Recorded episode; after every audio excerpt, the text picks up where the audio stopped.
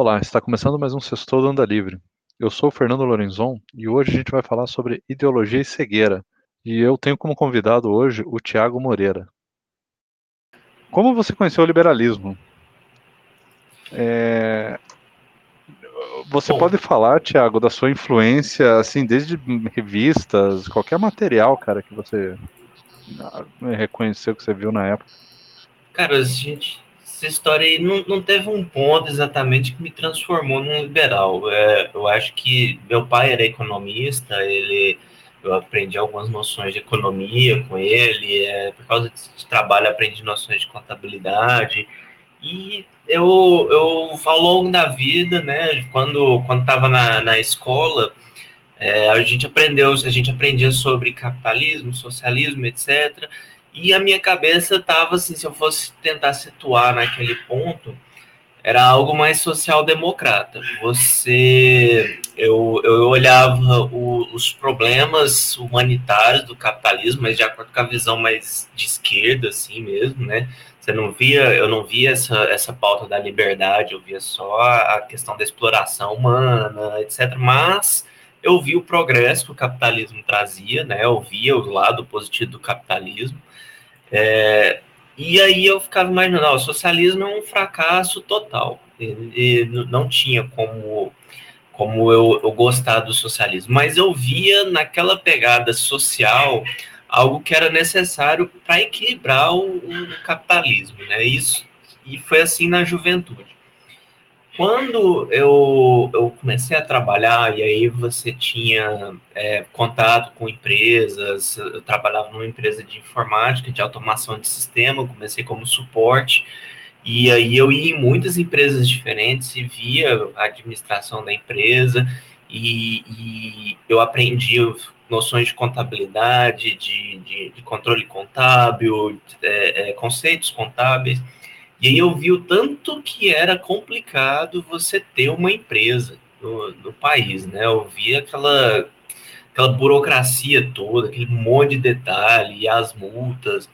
Por essa época também era o governo Lula, e eu votei no Lula em 2002, porque ele pegou um, um, um discurso mais moderado, e como eu via ele falar coisas sensatas na campanha, eu olhava assim, não, se ele está falando, eu era ingênuo, se ele está falando essas coisas é porque ele aprendeu essas coisas, é porque ele acredita nessas coisas. Quem sabe não sai não sai algo daí, porque o governo FHC, apesar de ser um governo que trouxe muitos pontos positivos, ele estava muito desgastado no final. E o Serra, ele, ele, ele parecia ser um FHC, só que pior.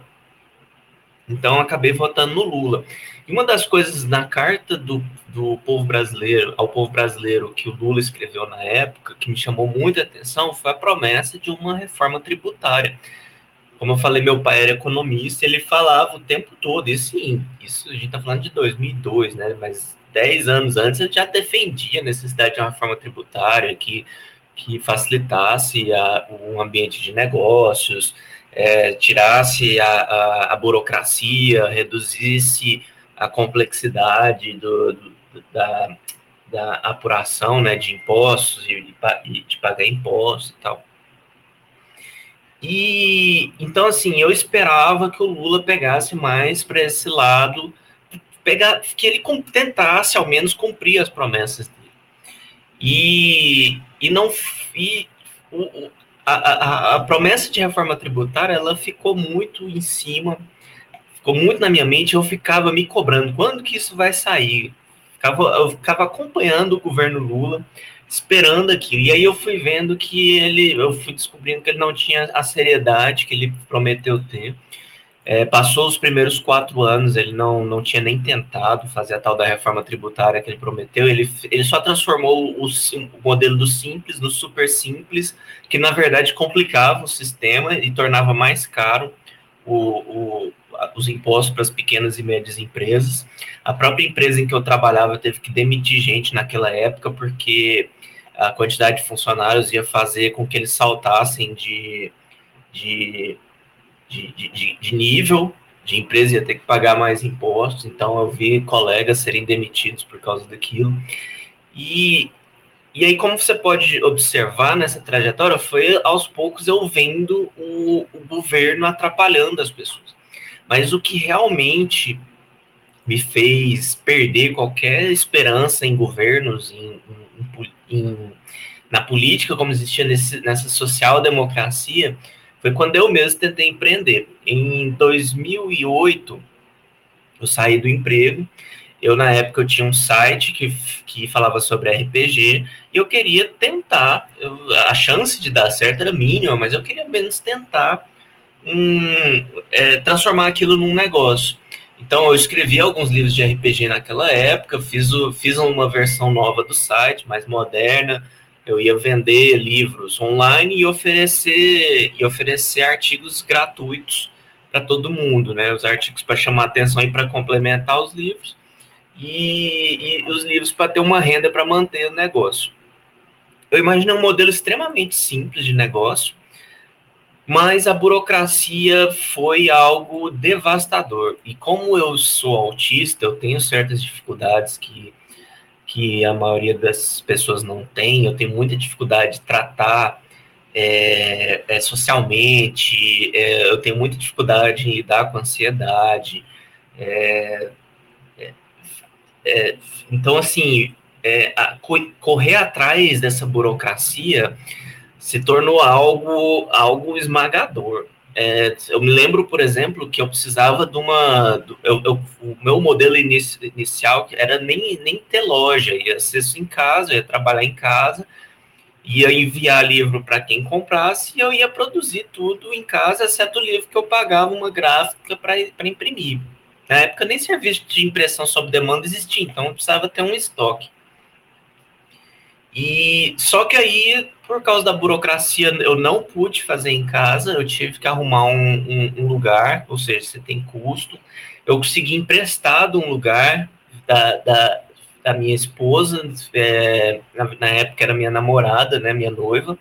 É, o pai dela tem, tem tem um, um, uma casa no centro da cidade que o segundo andar dessa é uma casa antiga, daqueles modelos é, Art Deco, e, e, ele, e ele deixou eu usar os cômodos superiores como se fosse um escritóriozinho. Então ainda tive que fazer uma reformazinha ali e tal, mas assim, só de burocracia para iniciar o um negócio aumentou os custos que eu estava imaginando em 60%, 66%. Foi de uns 15 mil para uns 25 mil, mais ou menos. E aí, além disso, você precisava daquele monte de permissão, precisava ter contador. Na época ainda não existia o, o microempreendedor individual, o modelo do MEI, né, que existe hoje, que simplificaria as coisas para mim se existisse. É, e aí precisava de um monte de permissão. E aí, para conseguir essas permissões, a gente marcava para bombeiro, para prefeitura, etc., ir lá no escritório e detalhe, o escritório só existia porque a, a, a lei exigia. Eu não tinha internet lá, não tinha o computador lá. É, então, o que, que acontece? Eu só ia para o escritório para pegar livro e, e, despachar, e sair, sair para o correio e despachar. E, mas onde eu trabalhava mesmo era em casa, onde eu tinha computador, internet, etc. E para você ficar esperando os, os bombeiro, a, a vistoria, etc. Eles marcavam uma, um, um, dia tal horário, não aparecia, aí no dia seguinte não aparecia de novo, aí, aí ligava, ligava reclamando, eles falavam que foram, mas não tinha ninguém, sendo que eu fiquei lá o dia inteiro parado. Então, assim, foi um. E isso foi me dando uma agonia tão grande que eu simplesmente fiquei com um bloqueio de escritor, larguei tudo, fechei a empresa e fiquei anos sem escrever. Foi de foi 2008, né? Eu só voltei a escrever mesmo por volta de 2015, pra você ter uma ideia. E aquilo lá me mostrou assim, cara, qual foi o meu primeiro erro? Foi ter a, a ideia de que as leis existiam por um motivo e que elas iam, elas serviam para dar segurança para as pessoas como eu sou autista, eu tenho muita dificuldade social, eu vi que no, no mundo que a gente tem, na, na, nesse ambiente burocrático, é, você pensa assim, ah, a burocracia vai facilitar porque eu só tenho que preencher um, um, formulário e as coisas vão avançar, né? Mas não, você tem que, você tem que ficar correndo atrás, ficar ligando, ficar, caçando. É, é, é, então, assim, era coisa que eu, que eu nunca fui bom para fazer, nunca fui capaz de fazer. E, o, e quando eu vi aquilo matar a ideia que eu tinha, eu comparava com o que eu via nos Estados Unidos. Na época eu acompanhava muito o cenário do RPG lá fora, e eu via, por exemplo, gente que fazia coisas parecidas comigo conseguir emprego na indústria, conseguir trabalhos, bicos, eram muito freelance, mas eles conseguiam simplesmente porque eles ganhavam fama online e pronto, isso virava. Eles, eles eram, eles eram é, é, é, contratados pra, pelas empresas tal. E além disso, eu via que era fácil começar uma empresa lá fora. E quando eu tentei fazer isso aqui e, e deu nesse resultado, eu simplesmente fiquei, fiquei é, desalentado. É, e aí, alguns anos depois, né, a gente tem aquelas as, os protestos do, de 2013, etc., e começou a surgir esse movimento liberal conservador no Brasil. E aí foi nessa época que eu comecei a me informar mais sobre o liberalismo em si. Eu, e eu via já com, o liberalismo que aquilo que eu tinha vivenciado na prática, que eu tinha aprendido na prática, estava tava de acordo com os ideais liberais. Eu vi aquela ideia da liberdade, de você tirar a burocracia, é, permitir, incentivar o empreendedorismo, tornar a vida mais simples, é, você depender menos de, de burocracias, de, de, de, aprovações do governo. É, eu vi aquilo tudo e, e, pensava, olha, isso aqui faz muito sentido. É, Para alguém como eu, que tem, que tem essa dificuldade de tratar pessoalmente das coisas, o Brasil é um inferno, porque tudo aqui é na base da amizade, do contato, do QI, da indicação, do jeitinho, da, da, da lábia, do, de passar a perna, fazer as coisas por fora. E então, assim, eu, eu, eu identifiquei muito. Foi nessa época que eu me, aprofundei mais no, na, nas ideias liberais. Eu não cheguei a ler os livros que eram recomendados, mas eu lia os autores da época. Eu li o Constantino, na época eu achava o Constantino um cara muito inteligente. É, é, o, o Bruno Garchaken. É, então, assim, eu, eu ficava acompanhando isso e eu ia me identificando muito. E quando chegou 2018, aquela eleição de 2018, eu vi a, a mesma decepção que eu tive com, com o, a, a social-democracia na prática. Antes eu comecei a ver nos liberais, porque eu estava vendo eles traindo os próprios princípios. Ou seja, o problema não é o liberalismo, é são os liberais.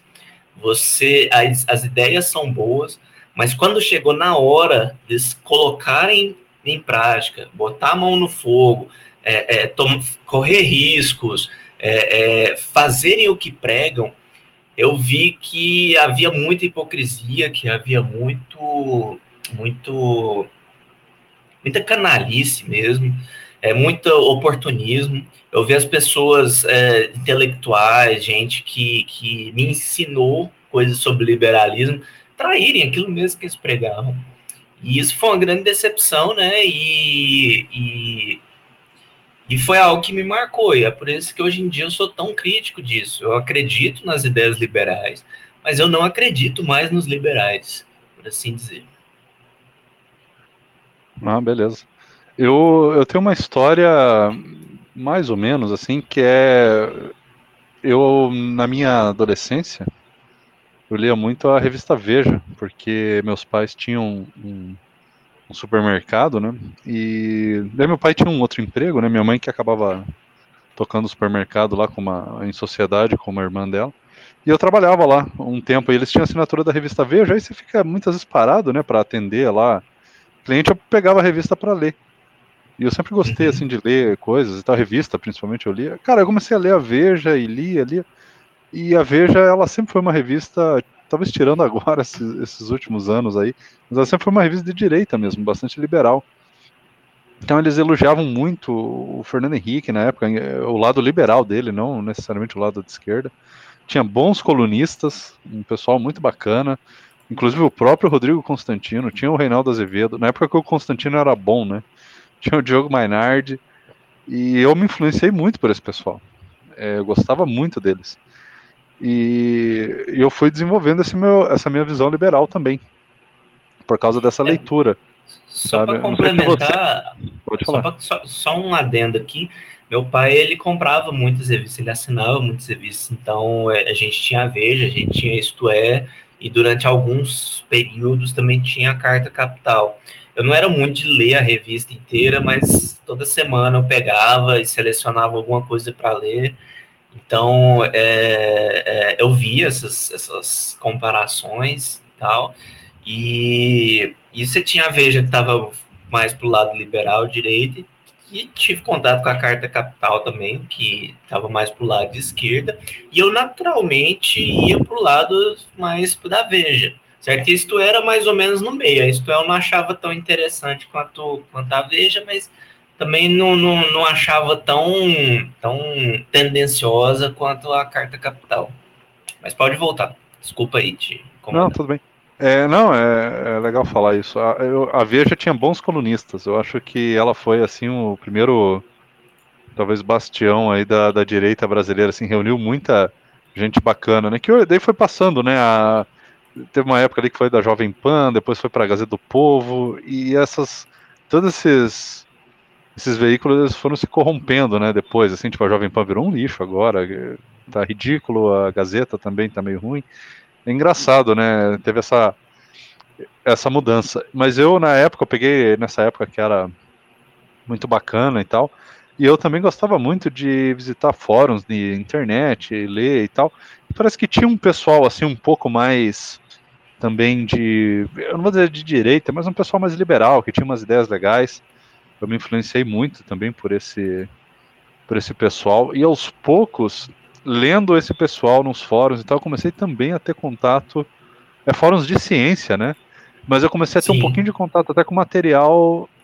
Aí sim, um pouco mais acadêmico, o pessoal recomendando. É, sei lá, o Friedman, eu vi o pessoal citar Mises, foi daí que eu comecei a ver alguma coisa. Até que eu, eu caí no, no Twitter e acabei entrando bastante em contato com o movimento libertário, né, no Twitter. E, e eu comecei até a, a, aprender e gostar bastante das ideias libertárias com esse tempo. Então eu sempre fui mais ou menos assim liberal de direita. Eu nunca tive um momento assim de esquerda, defender nada de esquerda. No máximo eu era um pouco mais, talvez antigamente social-democrata, assim, mas nunca necessariamente achava o capitalismo ruim nem nada. Nunca tive essa fantasia é, comunista, socialista, sabe? Então eu já naturalmente também pendi para isso. E parte da empresa lá que você estava falando, Thiago, eu quando eu fui é, trabalhar no meu primeiro emprego, emprego de verdade, assim, que não era nem estágio, nem o trabalhinho que eu fazia lá no, no supermercado dos meus pais, nada, emprego de verdade. A empresa onde eu trabalhei, de informática, eles estavam com uma política na época de fazer todo mundo abrir uma empresa e trabalhar como PJ. É uma coisa que hoje em dia o pessoal não faz mais, que fica obrigando assim a ser PJ tal. Apesar de que tem empresa que que prefere, mas hoje em dia está mais tranquilo. É porque na época estava muito pesado o CCLT e as empresas, para serem competitivas, elas pegavam o máximo possível de pessoas PJ. E cara, eu fiquei maravilhado com a. trabalhando PJ. É, você, tem gente que pensa assim, pô, mas você não tem. É, você ganha por hora, né? De trabalho, então você não tem é, feriado. Um feriado você ganha menos. Um mês que tem mais feriado você ganha menos. É, uhum. mas o mês que tem mais dias úteis, você ganha mais. Então tem, tem essas duas vantagens. Se você quiser fazer uma horinha extra, você não ganha hora extra, você não ganha aquele 50% a mais, mas em compensação, você ganha por horas a mais trabalhadas. Mas isso também faz o, o, o seu, muitas vezes, o seu chefe ser muito mais aberto com a possibilidade de trabalhos extras. Então, quando precisava, ó, a gente precisa dar um gás aqui num projeto que está fechando e tal, chamava a gente às vezes para trabalhar no sábado, quem quisesse trabalhar, a gente só anotava as horas a mais e ganhava mais por aquelas horas. Então também abriu muito mais essa possibilidade, né? E, e a gente é jovem, a gente não tem, tipo assim, ah, a gente não está cansado e quer descansar e quer, não, a gente quer trabalhar e ganhar dinheiro. E, e o dinheiro vinha limpinho, sem um monte de descontos da, dos, dos benefícios, né? Entre aspas então a gente recebia muito mais dinheiro do que receberia se fosse CLT. Então esse mundo de começar a trabalhar como PJ, eu fiquei como PJ por Fiquei trabalhando por uns 8, 9 anos. Até começar daí com CLT, porque não, não precisou mais continuar como PJ.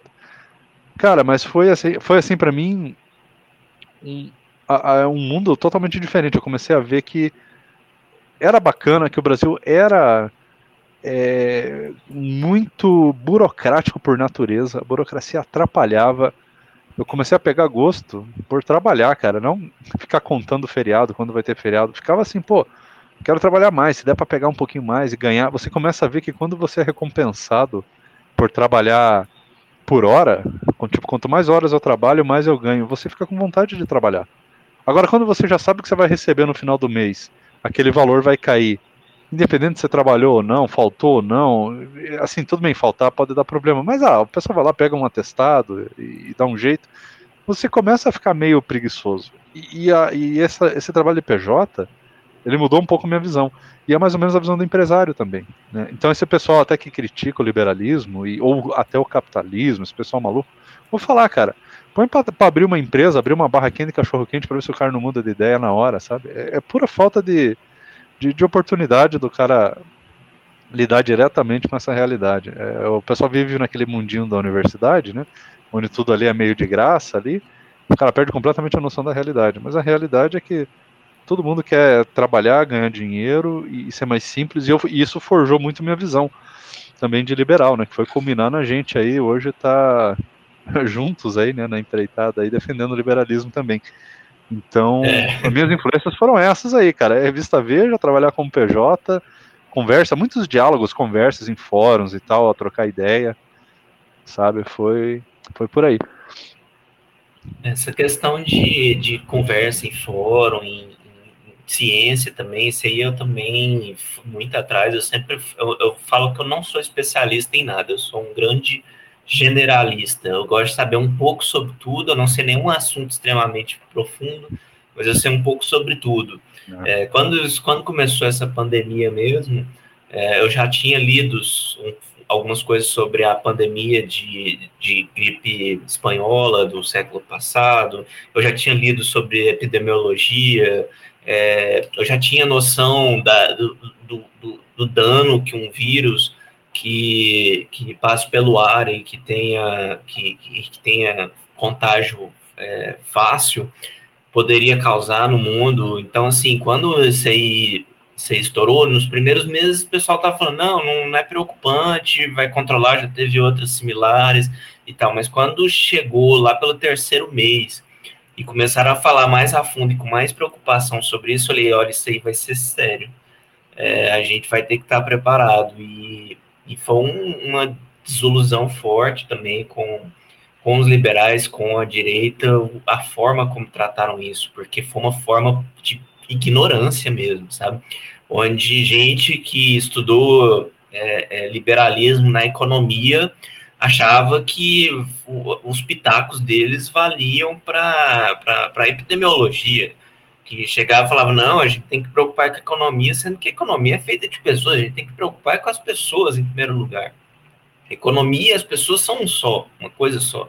Você tem que fazer, é, você tem que colocar em prática ideias que mitiguem o impacto da, da pandemia e mitiguem o impacto econômico. Você tem que trabalhar pelos dois lados. Não existe a ideia de, ó, a economia a gente pensa depois, ou ó, deixa a pandemia rolar e vamos preocupar com a economia. As duas, as duas visões são completamente erradas. E, e, inclusive, a visão da esquerda, pelo menos a que foi implementada, por exemplo, na Argentina, foi, ah, esquece a economia, vamos trancar tudo aqui e, e, e, pronto. E foi um dos países que saiu pior na, na, na pandemia.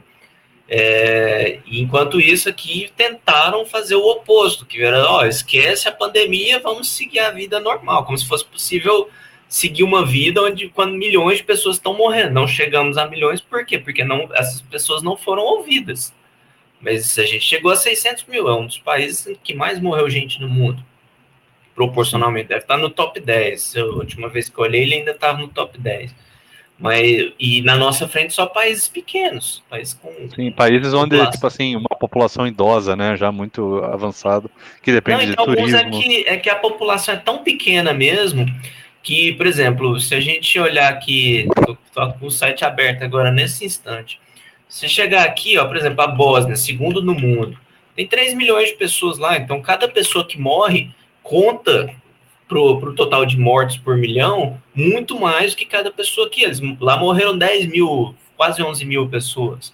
É, 3.369 mortes por milhão. A gente aqui no Brasil está com 2.803, estamos em nono lugar no mundo nesse, nesse sentido. Então, tipo assim, quando eu fui vendo essas questões de como estavam simplesmente ignorando todas as outras áreas de conhecimento só para se preocupar com aquela visãozinha mínima, estreita de mundo que eles tinham.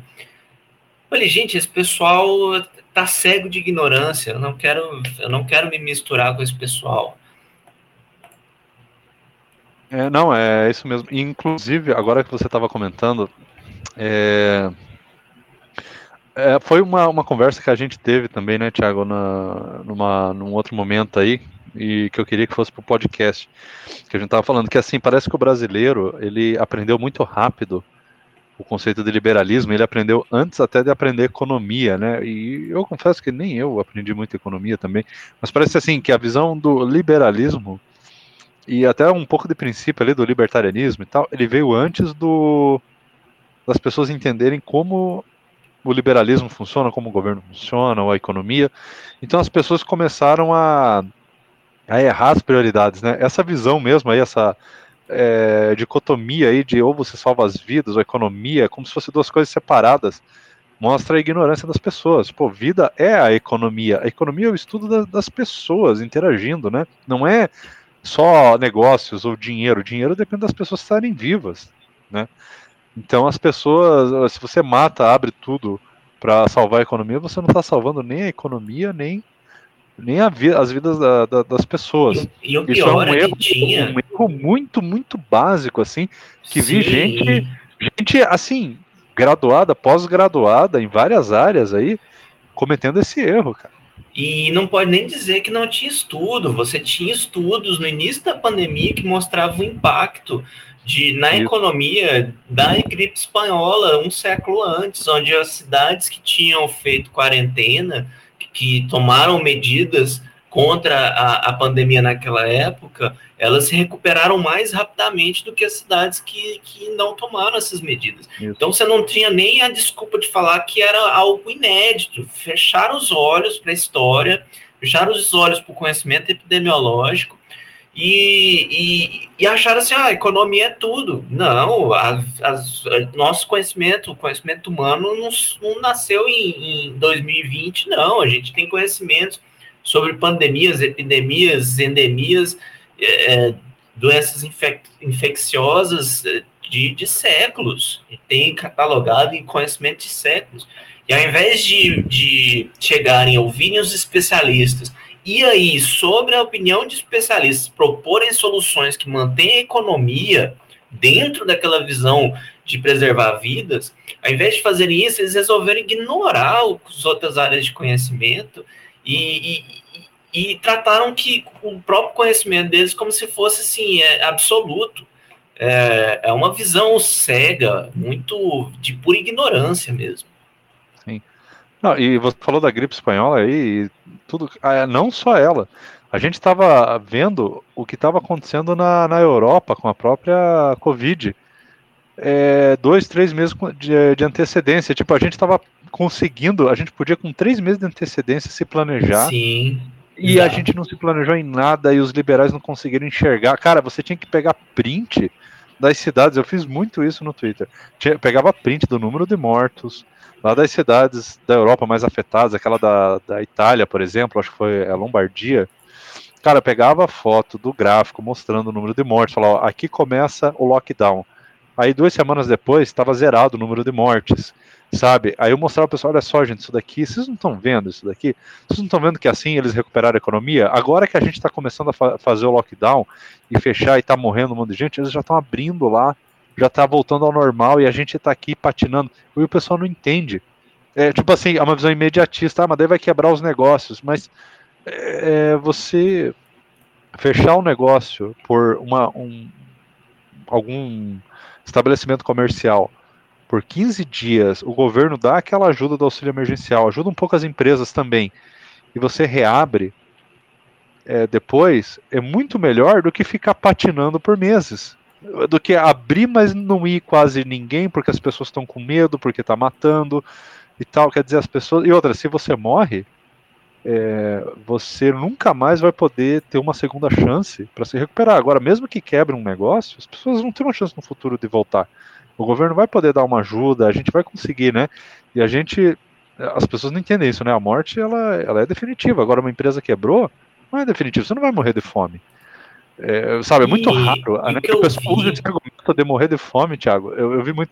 É, ah, as pessoas morreram de Covid. Quantas estão morrendo de fome? Olha, morrer de fome é uma parcela ínfima, ínfima, ínfima de pessoas que já estavam com problema, que já estavam na rua, talvez já estavam com alguma vulnerabilidade, mas ninguém morre de fome de uma hora para outra. Principalmente se você fizesse direitinho. Se tivesse feito direitinho o lockdown, todo mundo colaborado, aí teria sido muito menos. Então você vê que o, o liberalismo, né, só para concluir, aqui no Brasil, o liberalismo ele veio é, muito rápido. Eu acho que a gente é, absorveu a, as piores partes, e talvez foi aquela mania que o brasileiro tem de absorver dos americanos, só a pior coisa, né? A gente vira antivax, individualista, a gente só pegou a pior parte do americano. A gente não pegou a melhor, também, as coisas boas, que é tipo assim, você é, entender também que existe um certo senso de comunidade, as pessoas se juntarem para ajudar o próximo, você ter uma, um apoio ali, você apoiar o mercado local, você também ser obediente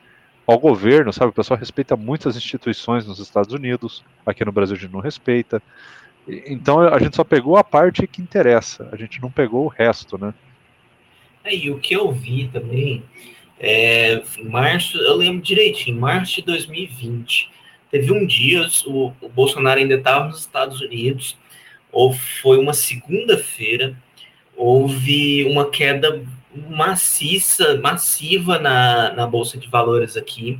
Houve até aquele, aquela ferramenta de circuit breaker, né, na, naquele dia. É, tava claro que a gente ia ter uma crise à frente. E aí, o que, que as pessoas esperam no momento de crise? Liderança. Elas esperam que uma liderança as guie pelo, pelos tempos difíceis. E o que, que foi que o Bolsonaro fez? ele fez três coisas. Ele, primeiro, ele chamou a, a, a Covid, e já tinha muita gente morrendo na Europa, foi por volta do, do, do, da segunda metade de março. Já, a, a, Itália já era um caso emblemático da, do número de mortes. Ele falou: não, isso aí é uma gripezinha. Quem tem um, um histórico de atleta igual eu, isso aí não vai, vai sentir nada, vai ser, uma, vai ser uma gripezinha. Aí outra coisa que ele fez, fala, trouxe aquela, aquela bobajada de fraude na eleição de 2018. Você disse que tinha provas, é, chamou a imprensa para dizer que teve provas. E eu não lembro exatamente que acordo foi, mas no mesmo dia também ele disse que ia quebrar um acordo que ele tinha feito na semana anterior com o Congresso.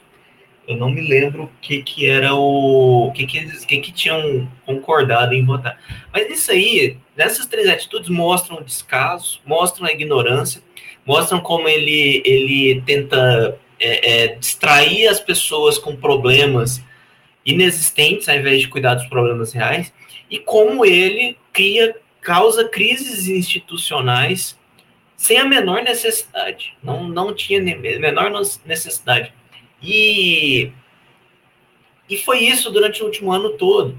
Eu ficava em março e no início de abril olhando assim, é, cara, o Bolsonaro não vai chegar, tomar o. subir lá no, no, no, no, no Congresso, na frente de todos, e fazer um discurso para a nação pedindo a união de, de, de políticos, de, de Congresso, do Legislativo, do Judiciário, para fazerem sacrifícios para a gente passar essa, esse momento difícil. Não, ele não vai apresentar medidas econômicas pensando no pós-pandemia, numa recuperação rápida pós-pandemia. Ele não vai fazer isso, ele não fez isso. É, esse é o momento a gente pedir reformas. Esse é o momento da gente chegar e falar, olha, é, nós, nós que temos que, que temos estabilidade, nós que temos é, é, é privilégios, temos que dar o exemplo nesse momento. As pessoas vão ter que ficar em casa e nós vamos precisar dar, dar auxílio a essas pessoas. Então, nós temos que fazer sacrifícios, nós, os políticos, nós, o, o, o executivo, vocês, o legislativo, vocês, o judiciário, nós precisamos nos unir para dar um futuro para o povo brasileiro. Um líder falaria isso.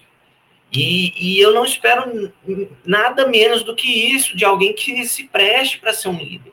Isso não foi feito. Na verdade, o governo ele, ele torceu o bico contra o auxílio emergencial. Ele propôs 200 reais de auxílio emergencial. Foi o Congresso que aumentou para 500.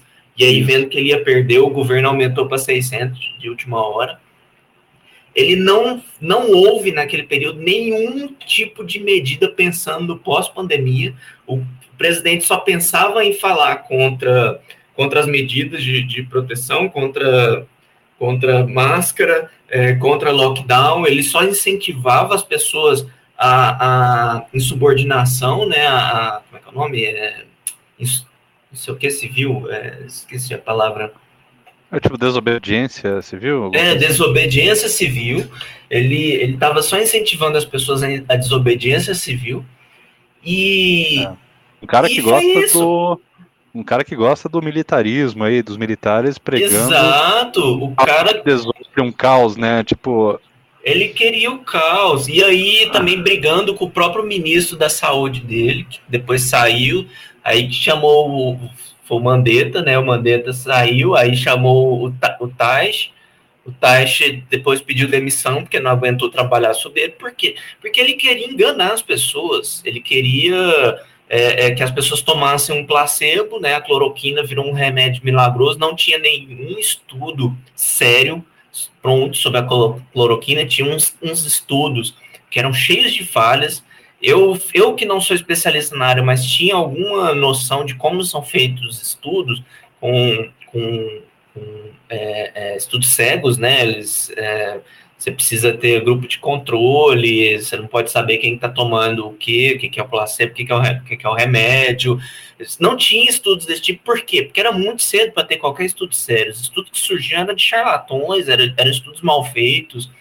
E, e, e, e, eles usando também estudos que nem tinham sido apresentados ainda, como o da Prevent Senior, que foi um estudo horrível. É, eles já estavam usando como prova de que a cloroquina funcionava e ele erguia lá a caixinha e mostrava, ó, isso aqui cura a, a, a, Covid, isso aqui resolve o problema. A narrativa mudava toda semana. No início a cloroquina era para os casos graves, quando não melhorou os casos graves, virou para quem está com os primeiros sintomas. Quando não começou a sair estudo mostrando que não funcionava para eles, eles mudaram que era para era, era profilaxia, né? Era preventivo, você, você já tinha que tomar o remédio sem nem ter a doença, só para prevenir a doença. Então, assim, é, e qual foi a postura que a gente viu da direita, dos liberais? Foi silêncio ou concordância. Você não viu um, uma, uma, um, um movimento contrário a esses absurdos.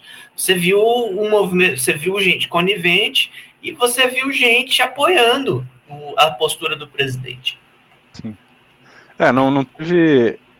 Pois é, o pessoal liberal aí não teve a capacidade de ver o que, que aconteceu dois, três meses antes na Europa, né? Como eu falei, tipo, não tiveram a capacidade de tentar se espelhar no, nos países. Não, não digo só de primeiro mundo, mas pô, os países que continuam dando certo, né? Países sérios. Você pega aí Alemanha, Canadá, é, sei lá, Nova Zelândia, aí, Austrália, países em todo quanto é lugar, aí, continentes diferentes, todo mundo fazendo a coisa certa e a gente querendo fazer errado. Então, para você ver, é um liberalismo sem bases sólidas, né? É um liberalismo muito. É, como que eu posso dizer? De conveniência, né? De, de é. é um liberalismo que eu só filtro o que importa para mim. É, e, e, não tem modelo perfeito também. Então, muitas vezes, para sustentar a narrativa deles, eles pegaram o que, o que deu errado em algum país e falavam: ó, tudo que eles fizeram deu errado. Então, então virava esse tipo de narrativa. E, e, enquanto isso, eles pegavam, por exemplo, a Suécia, onde não teve lockdown, e tá falando, ó, oh, tá tudo dando bem na Suécia, não tá acontecendo nada. Sendo que depois a gente foi ver que a Suécia teve mais mortes do que os países da região, similares, é, dos países escandinavos, e depois se recuperou economicamente pior do que os, os países da região também. Então, assim, foi feito tudo errado, de propósito. Esse resultado já estava aparecendo no fracasso já. da Suécia, e, e ainda tinha gente citando a Suécia como exemplo de, de, de, sucesso. Eu não acreditava nisso, cara. O, o, Rodrigo Constantino era um. Falando, não, mas e o caso da Suécia? E o caso da Suécia? Que a gente já tava pegando os prints, assim, mostrando, colando no texto dele. Ó, já deu errado, cara. Você ainda tá repetindo igual um papagaio. Já tá errado, já deu errado. Eles já admitiram. O, o, o presidente ou o primeiro-ministro, não sei lá da Suécia, já falando que deu errado. Tipo assim, cara, e, e eles ainda insistindo na narrativa, para você ver como era um roteiro, né? Um roteiro pronto Sim. É, escrito. Então, é, é, foi, foi horroroso. Aí eu pergunto para você, Thiago, o que que, na, na, sua opinião aí, por que que o, o liberalismo brasileiro aí, esse liberalismo que brotou do nada, aí, por que que ele se agarrou tanto no Bolsonaro? Será que foi porque ele justamente não tinha nenhuma base é, é, histórica ou uma base talvez mais acadêmica que ele se agarrou no primeiro maluco que apareceu? Qual que é a sua é, opinião sobre isso? É porque o que eu vejo é que as pessoas elas, elas adotam uma ideologia não porque é, aquela ideologia faz as pessoas as faz pensar, sabe? Não é porque não é uma ideologia de um aspecto crítico, eles não, não criticam as próprias crenças, não põem as próprias crenças é, a, a, prova. Eles não, não olham assim, ó, eu acredito nisso. Acontece um evento, eles não param e olham sobre o prisma daquela ideologia e vê as falhas que a ideologia pode ter ali. Eles não, não, eles acreditam cegamente naquilo. A ideologia é só uma medalha que eles põem no peito para dizer, ó, eu sou tal coisa, porque tal coisa está certo, tal coisa é a única forma correta, tal coisa tem as soluções para nossa vida. Então, eu tô certo, eu tô no, no, no bando certo. Se você está questionando a gente, você está errado. Isso aí não é só não são só os liberais, você vê isso na esquerda, é, você vê na direita, em praticamente tudo. Por quê? Porque essas ideologias elas, elas viraram uma desculpa para não pensar. E foi a minha grande decepção. Eu escrevi um texto em 2018, logo antes da eleição, onde eu falava decepção com os intelectuais porque eram deles que eu esperava uma visão crítica do mundo. As pessoas, o povão é normal, eles não, não pararem para analisar profundamente as coisas. Mas de intelectuais, gente que escreve livros, gente que é influenciadora, gente que, que, que se diz cientista, é, que se diz filósofo, e eles não terem a capacidade de olhar as armadilhas que estão no caminho, de olhar os desafios que estão na frente e achar que eles têm a solução e que eles estão certos e acabou, isso aí me deu uma decepção muito grande.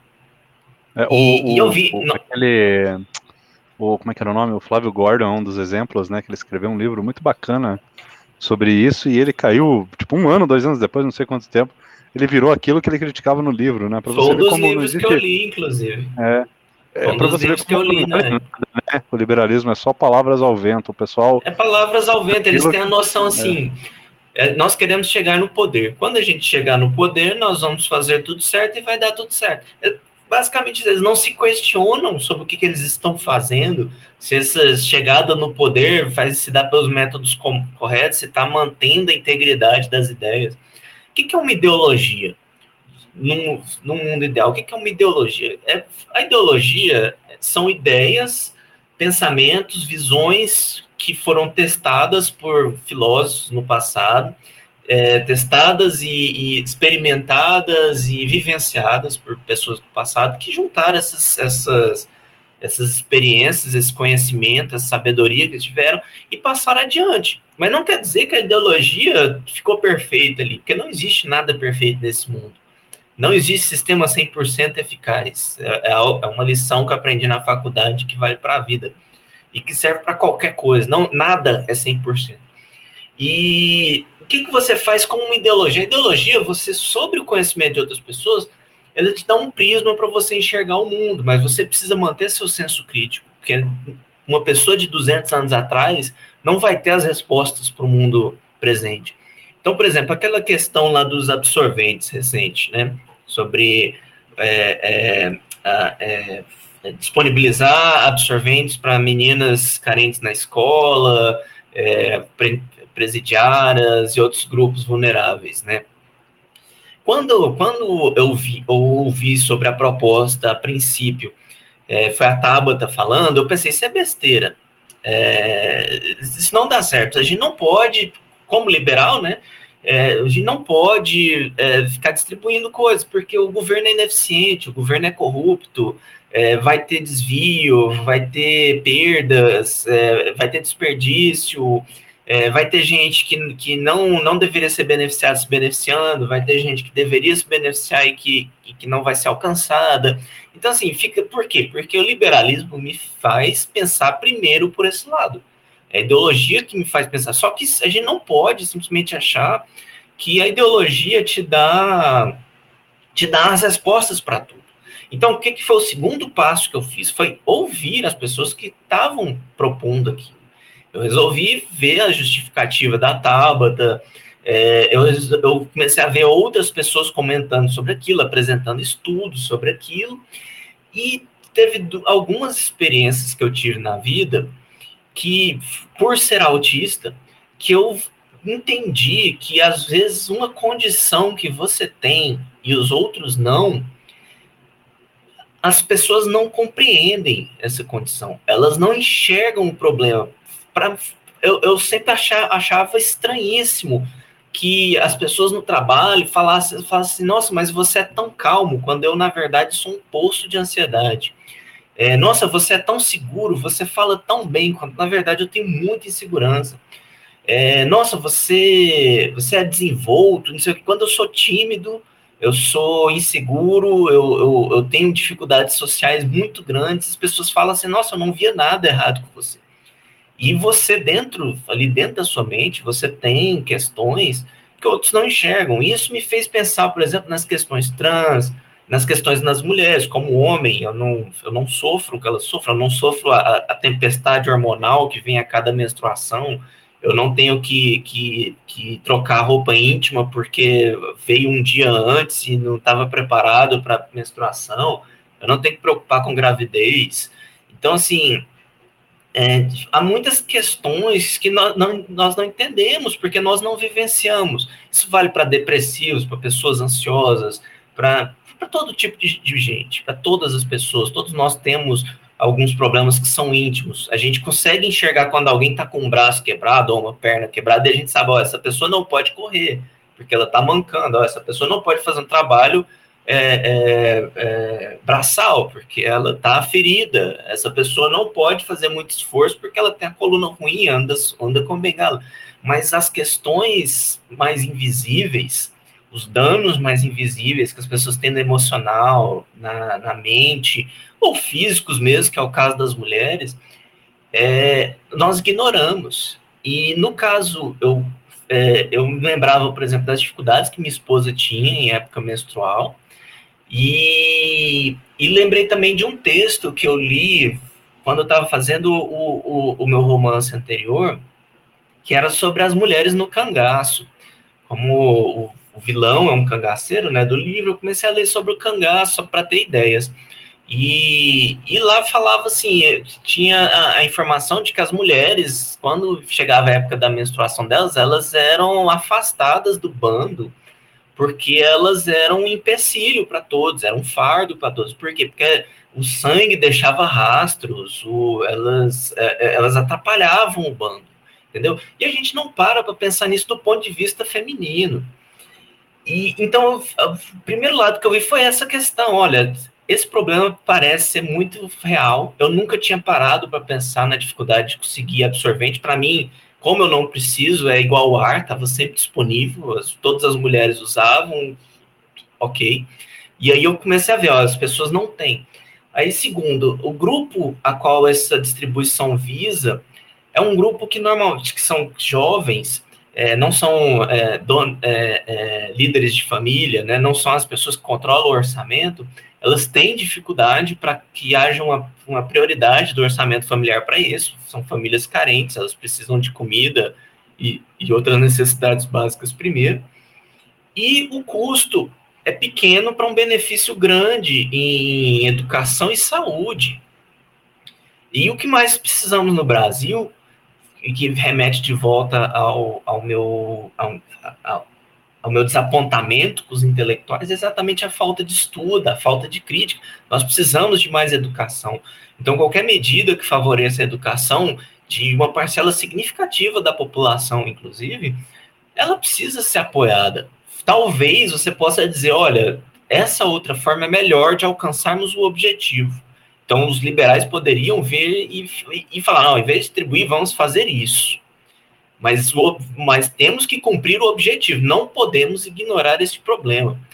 E, mas o que, é que foi feito? Não, vamos ignorar esse problema. Vamos, tem que reduzir a burocracia, tem que privatizar, tem que, tem que tal coisa, reduzir impostos e tal. Eles não estão olhando para o problema imediato, estão pensando assim, ó, vamos nos preocupar em eleger políticos liberais, gastar dois, três, quatro mandatos fazendo reformas liberais e crescendo, e aí daqui a uns 15, 20 anos a situação começa a mudar para essas pessoas, por quê? Porque o absorvente vai estar mais barato, vai ter mais emprego, vai ter mais renda, e aí a gente resolve. Daqui a 15, 20 anos a gente vai resolver esse problema. Gente, quem está sofrendo esse problema hoje não pode esperar 15, 20 anos.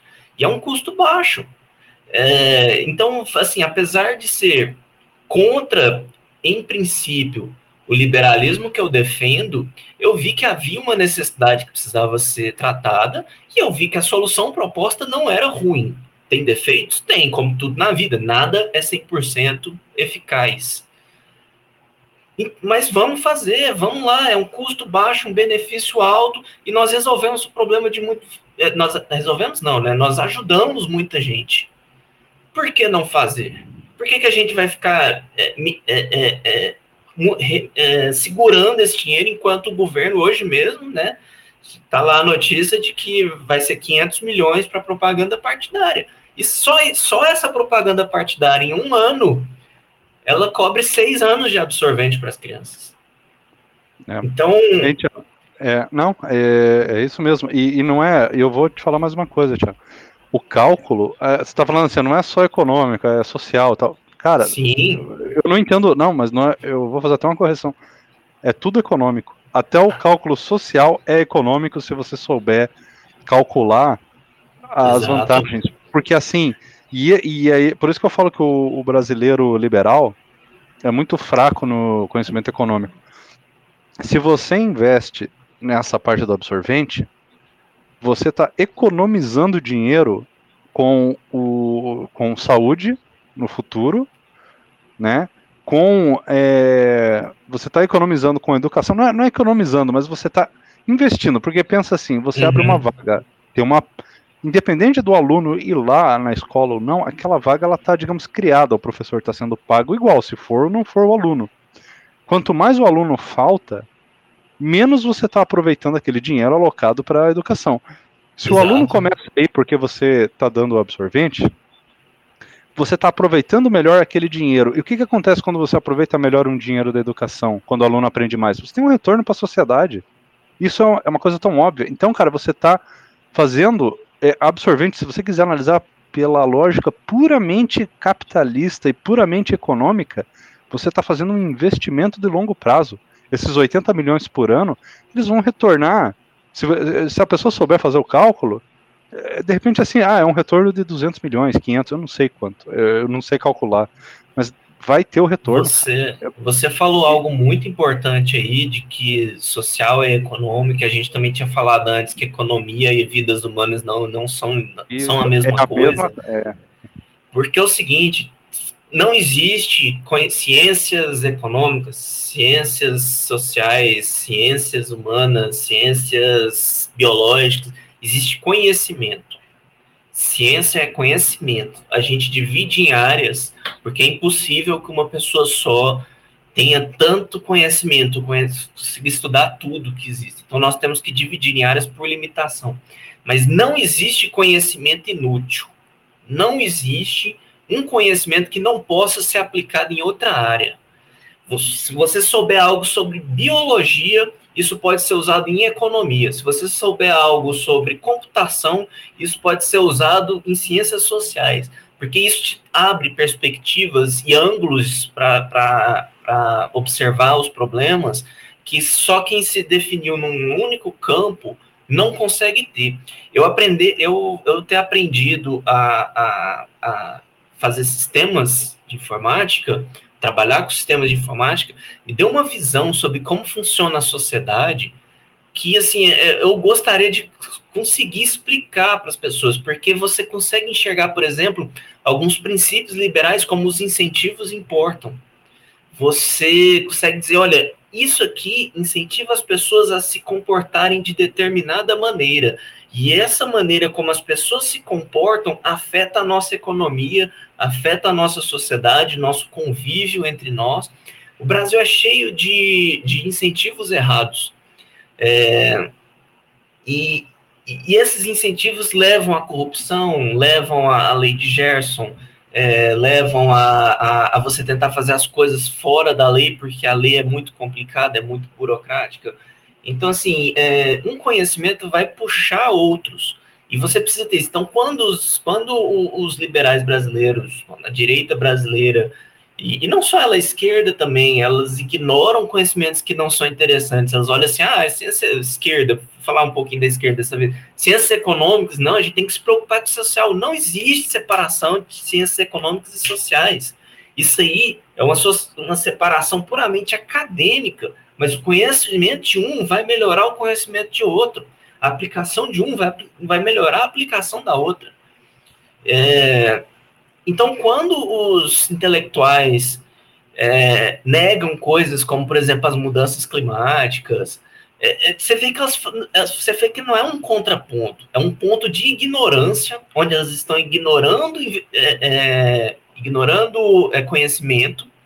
Se elas tivessem o conhecimento, se buscassem o conhecimento, mas não concordam com as soluções propostas, elas seriam capazes de, de propor soluções alternativas um problema. Só que como ela se mantém em uma posição de pura ignorância, todas as propostas que vêm delas ou são negacionismo ou são erradas. Por quê? Porque não, não foram aplicadas, não foram testadas, não foram aplicadas realmente. Não são aplicáveis, não são eficientes, não são eficazes. Então, o, essa posição de, de ignorância que eu vejo é um empecilho para para praticamente todas as ideologias aqui no Brasil. Como eu falei antes, adota-se aqui uma ideologia como se fosse um, um, um carimbo de qualidade. Oh, eu sou liberal, portanto eu sou, eu estou do lado certo. Ou eu sou socialista, então, portanto, eu estou do lado certo. Eu me preocupo com o povo. É a mesma coisa. São ideologias vazias, burras, cegas e que, e que não propõem soluções reais. Elas propõem só a autossatisfação. Eu vou ser contra absorvente porque eu sou liberal, porque o governo não presta, porque nada pode vir do governo, e pronto. Ah, mas e o problema? Que problema? Não vejo problema. É, Beleza. É, e, é, você vê que essa, esse rótulo, né, é, esse rótulo que o pessoal coloca é, é cômodo, né? Tipo assim, eu vou lá, é, digo que eu sou liberal, ou que eu sou, sei lá, de esquerda, de direita, e você encerra o assunto e você não precisa desenvolver, não precisa estudar. É, é uma forma preguiçosa de atacar os problemas, né? Você Exato. pega país, é igual o pessoal fala da Suécia, a Suécia é o exemplo para tudo, né? O capitalista fala que a Suécia é o país com maior liberdade econômica, lá tá entre os primeiros, aí o esquerdista fala que é o país que um dos que mais tem assistência social, vira referência para tudo, mas para você ver dá para ser as duas coisas. Você consegue ter e liberdade econômica. A própria direita também fala que é o país que está sendo destruído pela imigração é, e sendo destruído pela imigração. Aí deixa eu te dar um exemplo então de um país que foi destruído pela imigração, Estados Unidos. Estados Unidos é o país da imigração, cara. A fortaleza, a força dos Estados Unidos tá no fato de ser um país construído por imigrantes. Nova York, por exemplo, é, é, uma, é a capital do mundo, cara. Você vai lá, você vai ver paquistanês, indiano, é, brasileiro, vai ter americano também, por incrível que pareça, tem americano lá em Nova York. Tem de tudo lá, cara. Tem terceiro mundo ali inteiro. E olha a, o desenvolvimento daquilo lá.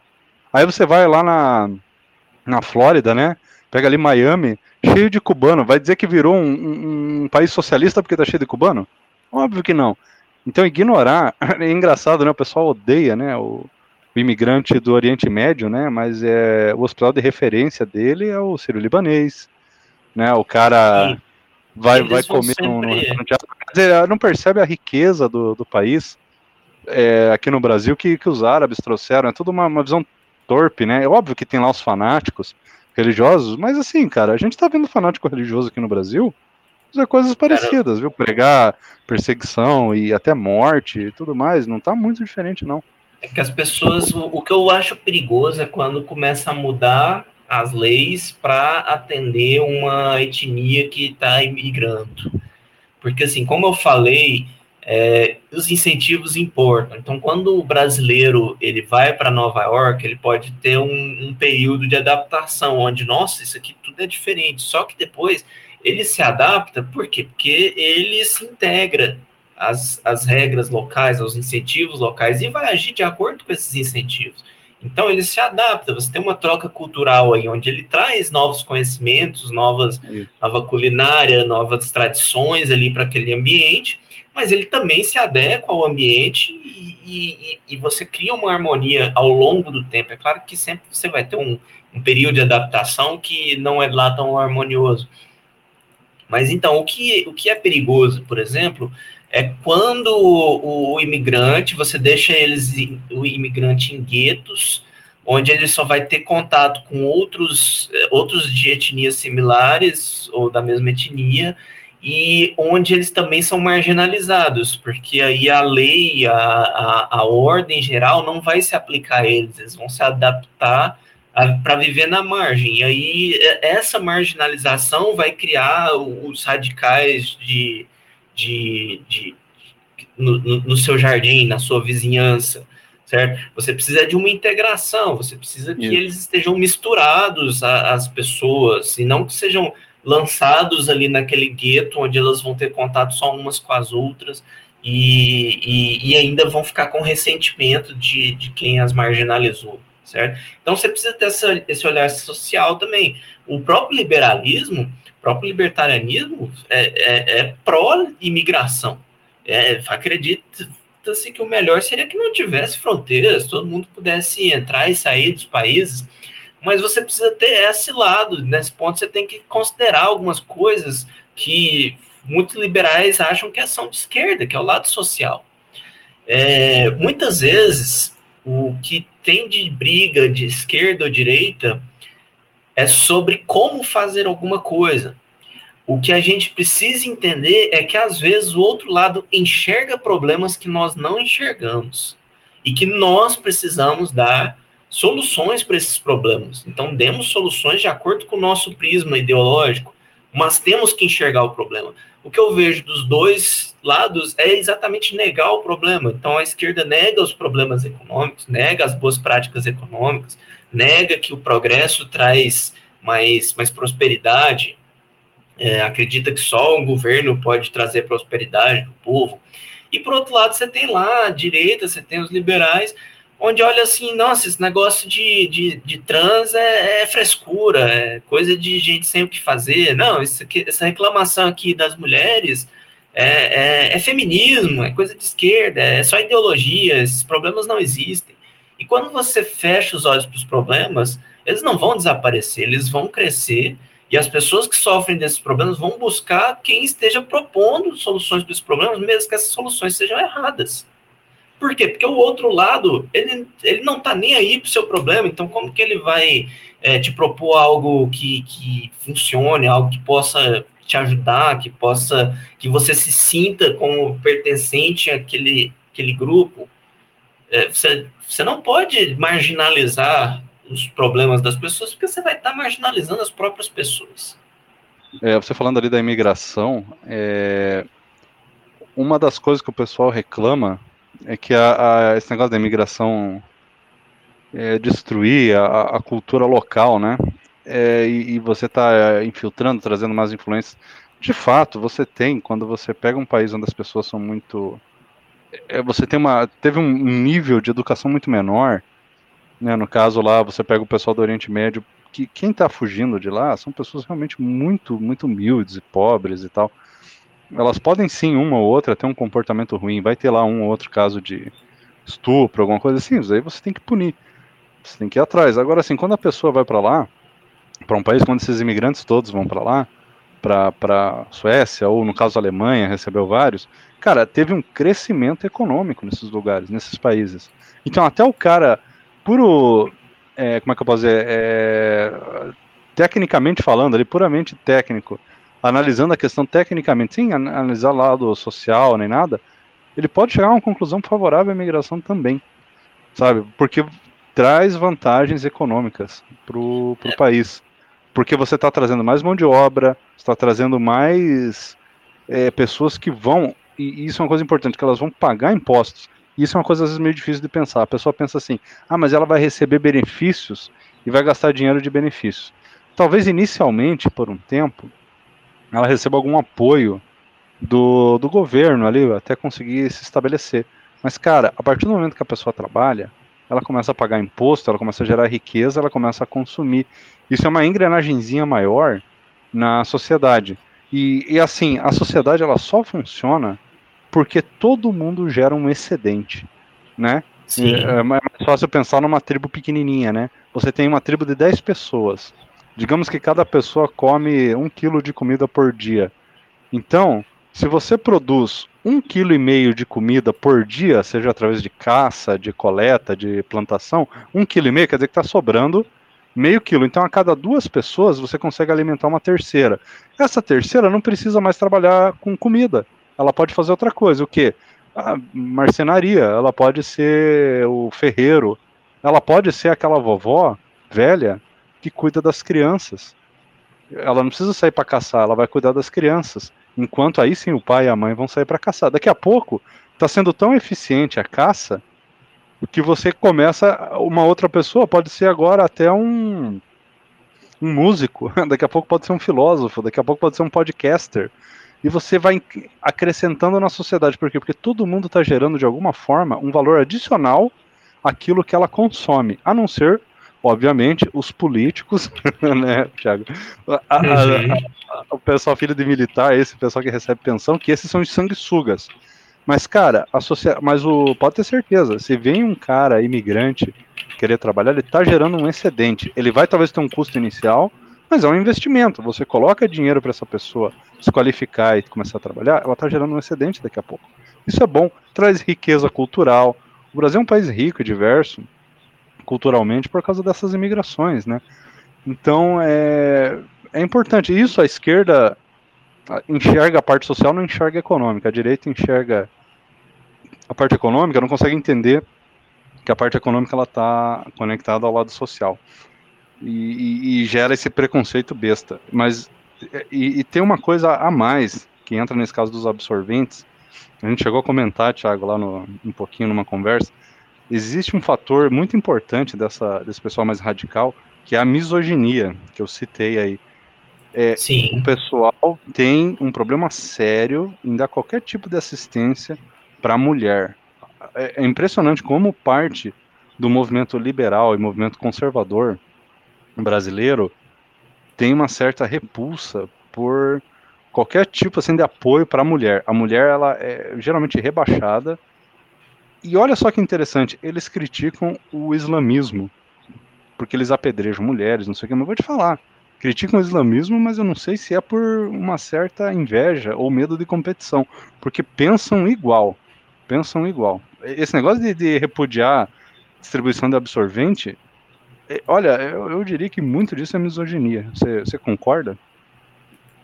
Olha, é, eu que eu vejo disso, meu ponto de vista, tem, tem, um, tem uma frase que eu acho importante, que é você nunca é, considerar algo como sendo malícia, porque normalmente a, a burrice, a estupidez basta para explicar o comportamento nunca, das pessoas. É, nunca atribuir a maldade que pode ser explicada. Isso, isso, exato.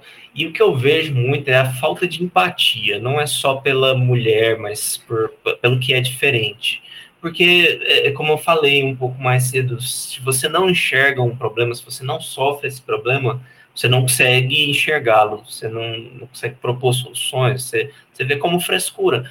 Então, eu acho que o que a gente tem no, no liberalismo é um movimento que, infelizmente, eu vou usar jargão de esquerda aqui, mas é um movimento de, de homens, em geral mais velhos, é, no geral também bem sucedidos, tiveram vieram de famílias um pouco mais um pouco mais abastadas e esse é, o, esse é o, a perspectiva geral. E ao invés deles estarem tentando agregar novas visões ali no meio, eles enxergam os outros como se fossem mais fracos. Então ele olha a mulher e fala: olha, eles enxergam a mulher como se fosse um homem, mas como a mulher não tem a mesma perspectiva, as mesmos, os mesmos preconceitos e os mesmos problemas que um homem, eles enxergam os problemas específicos das mulheres como uma espécie de, de, de, de frescura, de, de vontade de, de, de, de não querer esforço.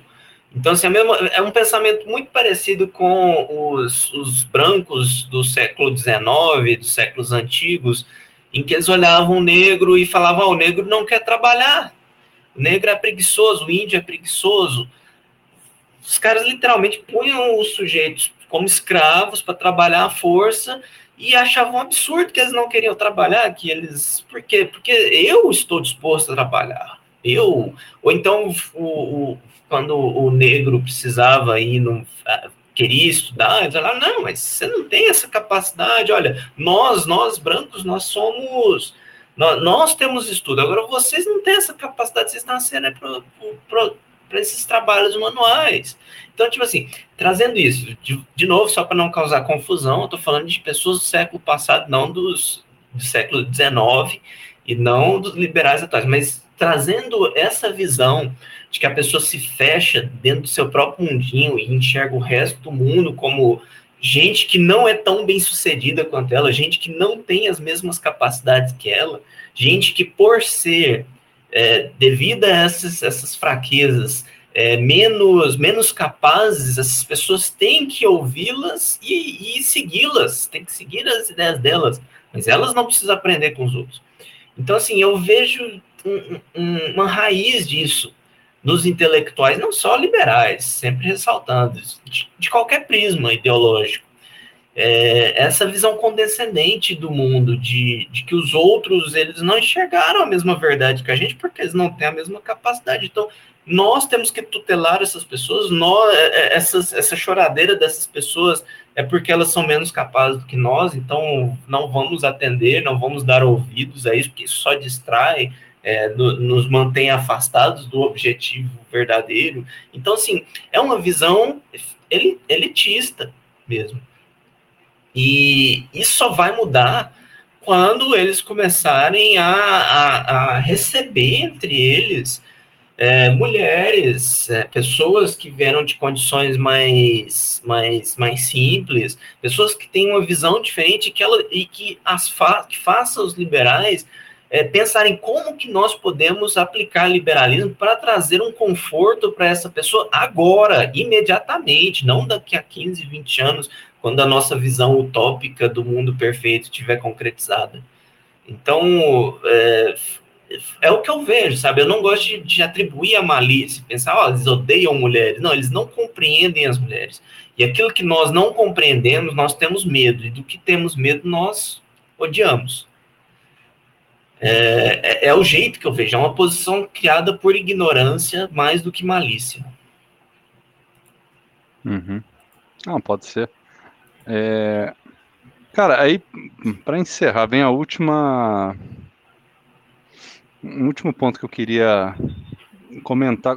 Você acha que o, o Bolsonaro, que cresceu e, e, de repente foi eleito com uma margem muito grande, assim, é, ele conseguiu canalizar um monte de coisa. E ele conseguiu pegar aí o antipetista, conseguiu pegar o, o liberal, o conservador, é, e muita gente moderada, né? E, e, ele agregou tudo isso, mesmo sendo um cara sem é, nenhum desses valores muito claramente, né? O que, que aconteceu? Você acha que o, o brasileiro estava muito desesperado ou o liberal brasileiro é isso mesmo? É, apoia o Bolsonaro porque acredita mesmo? Porque tipo, até a meu ver, talvez é porque o Bolsonaro é raso demais, né? Até comentei eu, eu acho uma vez num outro podcast. Dos liberais, eles achavam que podiam controlar o Bolsonaro.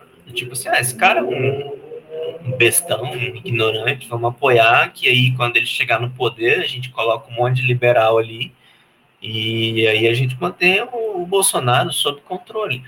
É, e bom, tem um, acho que foi o Alexandre Schwartzman que falou uma, uma metáfora que entre o urso e o domador você aposta no urso, que é o urso que manda, ele que tem a força física, ele que tem o poder na relação. O domador, ele, ele vai estar sempre com medo do urso. Ele pode ensinar o urso a fazer alguns truques, mas no momento que o urso quiser, ele esmaga o domador e, e come a carcaça. Então, assim, é, houve de parte dos liberais essa ideia de que eles podiam controlar o processo, e eu acho que alguns, até por uma ingenuidade cega mesmo, eles ainda acham que pode, por isso que eles toleram. Não, a gente, a gente aguenta mais dois anos e aí vai, a gente vai colocar um monte de liberal em 2022 ali e vai ter valido a pena. Ou então, ou não, confia que o Paulo Guedes sabe o que está fazendo. Paulo Guedes, ele está com, com, com as cartas na mão, vai jogar no momento certo. E, e não é o que a gente vê. A gente vê o Paulo Guedes é, retrocedendo, cedendo, fazendo as vontades do chefe, mais interessado em manter no cargo do que manter qualquer princípio. Então, mas eu acho que parte de, dos liberais continuam nessa, nessa ideia assim, ó, é, a gente está no controle, é, qualquer momento a gente vai virar esse jogo. E tem uma outra parte que eu acho assim que eu vejo que eles gostam do, do discurso do Bolsonaro, eles se identificam mesmo, eles, eles é, é, das, daquele ponto de ignorância que, que, a gente comentou mais cedo, que eles olham o, o, Bolsonaro falar mal, ignorar os problemas da população, falar mal da imprensa, ficar ficar é, é, é, falando na cara, né? Ele tem coragem para falar, eles olham assim, ah, esse Bolsonaro ele pode ser até estúpido, mas ele mas ele fala a verdade, ele é um patriota, ele é um etc. Eles querem acreditar naquele monte de bobajada. E aí já abandonaram qualquer chance de, de conseguir algum resultado positivo. Eles estão ali porque, porque no fundo, no fundo, concordam com, com o que está acontecendo. É, tem também os oportunistas, né, que que estão ali se preparando desde o início para 2022, então estão um pouco se lixando do que, que acontece antes. O importante é que eles estejam bem em 2022 e que eu acho que vão quebrar a cara muito feio, porque tudo que o Bolsonaro fez foi fortalecer a esquerda. E, e também eu vou falar sobre aquele sobre a onda do bolsonarismo em 2018. Uma boa parte dessa onda foi primeiro pela pouca exposição do próprio Bolsonaro. Ele virou um mito, ele, ele era uma figura mítica que, que prometia tudo, prometia de tudo sem dar detalhes de nada, ele nunca tinha que dar detalhes, porque, ah, o que, que você vai fazer na economia? Ah, não tem que, que, que saber nada de economia, não, ó, tem o Paulo Guedes por isso, tem meu posto Ipiranga, ah, não tem que saber de, de nada. Teve uma, tem uma frase que eu não esqueço, que o desgraçado disse, foi num, numa palestra, num encontro lá com empresários, algo assim. Tem até vídeo onde ele fala: olha, eu, eu não preciso saber de economia, assim como não preciso saber de medicina. É, é, eu sou eu sou é, é paraquedista, eu, minha especialização é matar. E as pessoas riram e tal. Cara, e aí, dois anos depois, estão lá, ele tá matando um monte de gente com, ferrando com a economia e ignorando uma, uma doença infecciosa que foi, que foi uma catástrofe que só acontece uma vez por século. Caiu ali na vez dele do cara que disse que não precisava entender de medicina que não precisava entender de economia. O cara que falou claramente que a especialidade dele era matar. Então, assim, ele, ele nunca falou nada com clareza, mas ele sempre prometeu que ia resolver os problemas. E aí ele se cercava de gente onde ele jogava a responsabilidade. Não, quem vai cuidar disso é tal pessoa, quem vai cuidar disso é tal pessoa. Eu estou cercado de gente melhor do que eu, portanto, vocês têm que votar em mim, porque eu vou resolver os problemas. Tanto que o cara não, não tem nenhuma habilidade de liderança, não tem nenhum conhecimento para ele pautar as decisões dele, ele se intromete em assuntos que ele não conhece nada. É, ele está só preocupado em, em, se manter no poder, em favorecer a própria família, favorecer a própria base eleitoral dele, policiais, militares. É, é um corporativista, um populista. e além disso, o que ele fez muito em 2018 foi unir as pessoas no ódio, é chegar e falar, olha, vamos combater a esquerda, vamos combater o Lula, vamos combater o globalismo, vamos combater o, a, a, vamos fazer a guerra cultural, acabar com, com o marxismo cultural. Então, assim, foi algo em que ele, ele elegia inimigos e falava, vamos lutar contra esse inimigo. E é fácil você juntar as pessoas contra alguma coisa. Você falar, vamos, vamos lutar contra a corrupção, praticamente todo todo mundo vai ser contra a corrupção. Mas quando você fala como que você vai lutar contra a corrupção, as pessoas começam a discordar. Não, isso não é o caminho, não, isso aí vai dar mais corrupção, isso aí não vai dar certo, isso aí vai, vai arrebentar com o Estado Democrático de Direito. Então, o que ele fez foi propor demais sem dizer nada do que ele iria fazer, e, e incitar as pessoas contra inimigos. E você vê isso continuando a acontecer ao longo do governo onde a todo momento ele elege um inimigo, uma hora é o STF, outra hora é, é a China, outra hora é o, a imprensa, é a Globo, é, outra hora é globalismo, é, sempre tem alguma coisa que ele vai culpar os problemas. Por quê? Porque ele é incapaz de trazer soluções, ele é incapaz de unir as pessoas para construir alguma coisa. Então, tudo que ele faz é apontar para o inimigo, jogar as pessoas contra aquele inimigo, enquanto ele mesmo não tem que fazer absolutamente nada não precisa trazer resultado, não precisa é, é, pensar no nosso futuro, ele, ele não precisa tomar medidas difíceis, medidas que custem capital político para ele.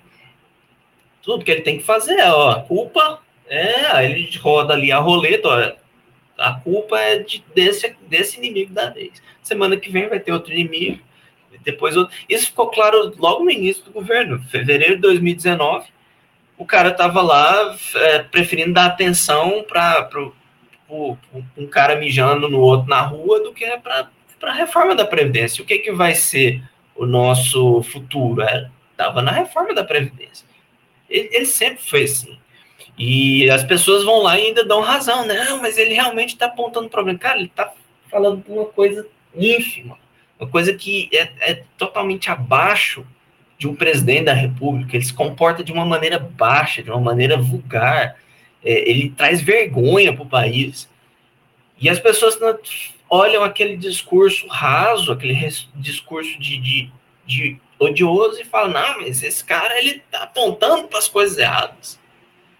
Ele, ele está deixando de apontar para os reais problemas para apontar para alguma coisa que gera engajamento, gera polêmica, gera, gera discussões inúteis. É.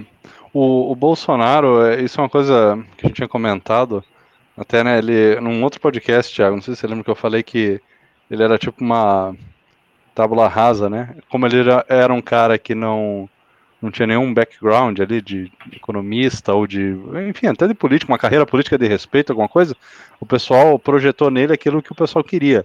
Então ele virou Exato. o grande exemplo conservador, apesar de que não era, o grande liberal, que não era, o grande isso, aquilo, e não era nada disso. Foi tudo uma projeção. E ele fez essa política, bem do jeito que você falou, né? Baseado no ser do contra, nunca construindo algo, é, é destruindo algo. Beleza, ele destruiu, destruiu, sei lá, o PT nas eleições, ele venceu. E agora, vamos construir o quê? E parece que ele pegou ele meio desprevenido, né? E, e existe uma certa teoria que o pessoal, eu já vi alguns algumas pessoas explorarem que ele não sabia que ele ia ser eleito, tipo assim, um ano antes, por exemplo. E ele meio que embarcou na aventura, sabe? Porque ele, ele foi completamente despreparado. Você vê que ele, se não fosse aquele o apoio que ele recebeu até do DEM, de outros partidos ali no início de 2019, ele não teria conseguido compor uma equipe. Então ele, ele foi na aventura. E ele é um cara que está tão tranquilo na vida que ele não enxerga problema. Ele não, ele não sabe o que, que é o problema da Previdência. O que ele sabe de problema é é que ele foi pescar e o fiscal do Ibama lá multou ele lá. Então, é, esse, então a preocupação dele agora é o quê? É a fiscalização. Ele lá e demitiu os caras do Ibama lá e tá querendo liberar. Quer dizer, pra ele é a porte de arma. Ele vai lá e libera. Por quê? Porque esse é o problema dele. Ele não, não tem nenhuma noção do problema do Brasil. E isso é uma coisa que é o que eu mais me espanto ver essa galera liberal, que parece que agora está começando a cair na real. É, comprar esse comprar o, a ideologia do cara porque ele não tem conteúdo. É, compraram um negócio que, tudo bem, na época a gente não sabia muito, a gente tinha uma esperança que ele ia ficar no cantinho dele, mas quem apoia até hoje é porque não tem noção do, dos problemas do Brasil. O cara acha que o problema do Brasil é aquilo que o Olavo escreve, é o grande, né, é o grande plano da China de dominar, quando na verdade o problema do Brasil é inflação e excesso de mordomia e excesso de burocracia. Mas, Não, é. e tem, e tem muitos que estão ali apoiando por oportunismo mesmo. Eles acham o Bolsonaro um completo imbecil. Eles veem o dano que o Bolsonaro causa, mas eles esperam assim, ó, vamos, vamos aguentar essa tempestade e chegar forte em 2022. E só que acontece que quem, quem se juntar com isso, em 2022 vai estar queimado. Porque eles não estão enxergando as pessoas reais, eles não estão vendo o, o sofrimento das pessoas reais, as tribulações que as pessoas reais estão passando. É, até pelo prisma ideológico, né, eles olham, eles acham mais fácil culpar, por exemplo, o isolamento social ou o uso de máscara do que o, o presidente pela, pela, os problemas econômicos que a gente tá, tem agora. Então, assim, eu vejo essa, esse, esse lado do, da pessoa que desdenha do Bolsonaro, sabe o quanto que ele é ruim, mas não pode dizer isso em público porque não é conveniente para os planos políticos deles. Então, Tiago, para encerrar, você acha que o, o, liberalismo ele vai acordar até ano que vem e, e porque o Bolsonaro está se desgastando? Você acha que o, os liberais que ainda estão com o Bolsonaro só está esperando ele terminar de derreter e vão abandonar o barco? O e talvez é o seguinte, alguém um pouco menos pior aí? O problema é que o barco já tá podre, saca? Eles, eles, eles já eles já estão sujos. Então, eu, eu não vejo alguém, quem ficou com esse governo, quem ficou conivente com isso, como capaz de propor soluções. Ele vai saltar para o próximo menos pior e vai tentar é, ganhar capital político, parasitando o próximo menos pior e, e, ao invés de estar tá construindo uma própria base liberal, ao invés de estar tá preocupado com, com, com, ampliar uma cultura liberal, em estar tá buscando soluções liberais, não, eles estão procurando poder político por motivos, eles, dizem, eles podem até dizer que são pensando lá no futuro, mas são motivos oportunistas, motivos pessoais mesmo, interesses que não são lá muito visíveis. É, exatamente porque mostram que as atitudes deles são, são totalmente interesseiras. É, é, tipo assim, é tipo um, um, algum um certo mecenas liberal aí que dá para aumentar as empresas dele tudo em cima desse governo. E aí ele joga umas críticas, umas críticas aqui a colar super xoxas, sem nunca falar o nome do presidente, sem nunca dizer o governo federal, é sempre o Congresso, é sempre o, o establishment, é sempre o, o, os burocratas, é, é, o STF, mas nunca o governo.